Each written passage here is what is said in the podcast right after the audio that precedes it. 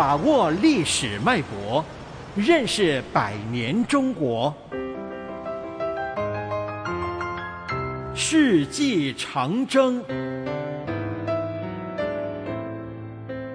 艰难的抗争。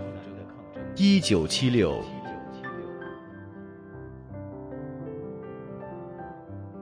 一九七六年是中国人民多灾多难的一年。继周恩来总理逝世后，七月六日，开国元勋、全国人大常委会委员长朱德逝世了。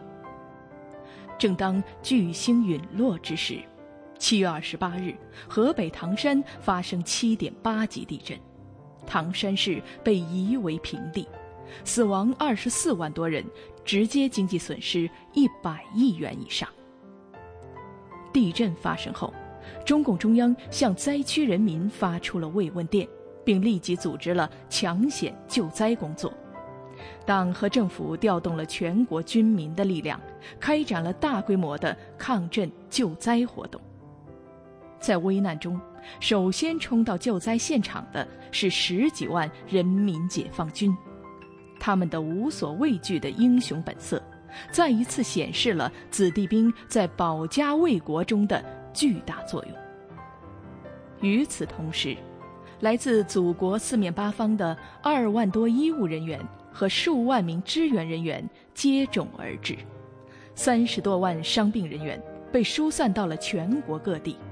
而这一年，很多人都信了党，他们是地震中的孤儿。一方有难，八方支援，在那个时代。自力更生是中国人值得骄傲的普遍精神。在全国人民的支持下，唐山人民排除困难，恢复生产，重建家园。在离唐山不到二百公里的北京，也到处搭起了防震棚。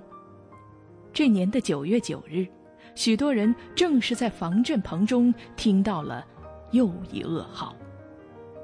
一代伟人毛泽东与世长辞。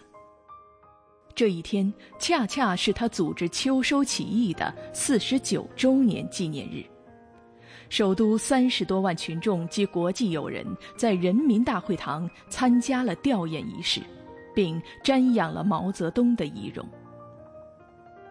十八日，北京上百万群众参加了在天安门广场举行的追悼大会。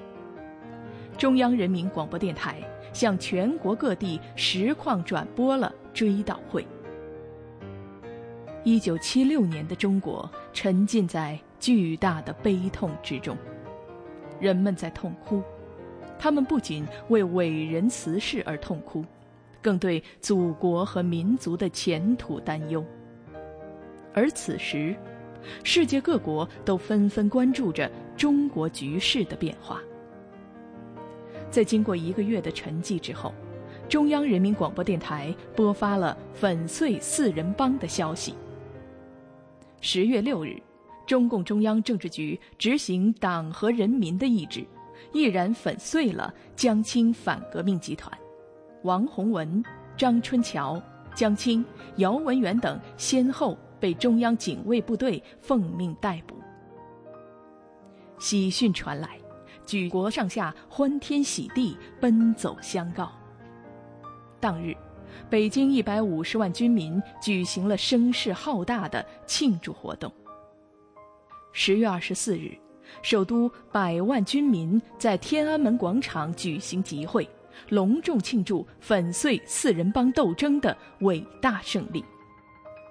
在天安门城楼上，人们看到了叶剑英、李先念。陈云等一批老同志的身影，在这个金秋的十月，文化大革命十年动乱宣告结束，历史翻开了新的一页。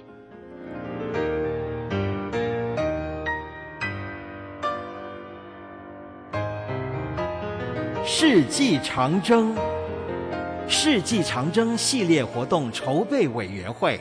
香港电台普通话台全力推动，教育局全力支持。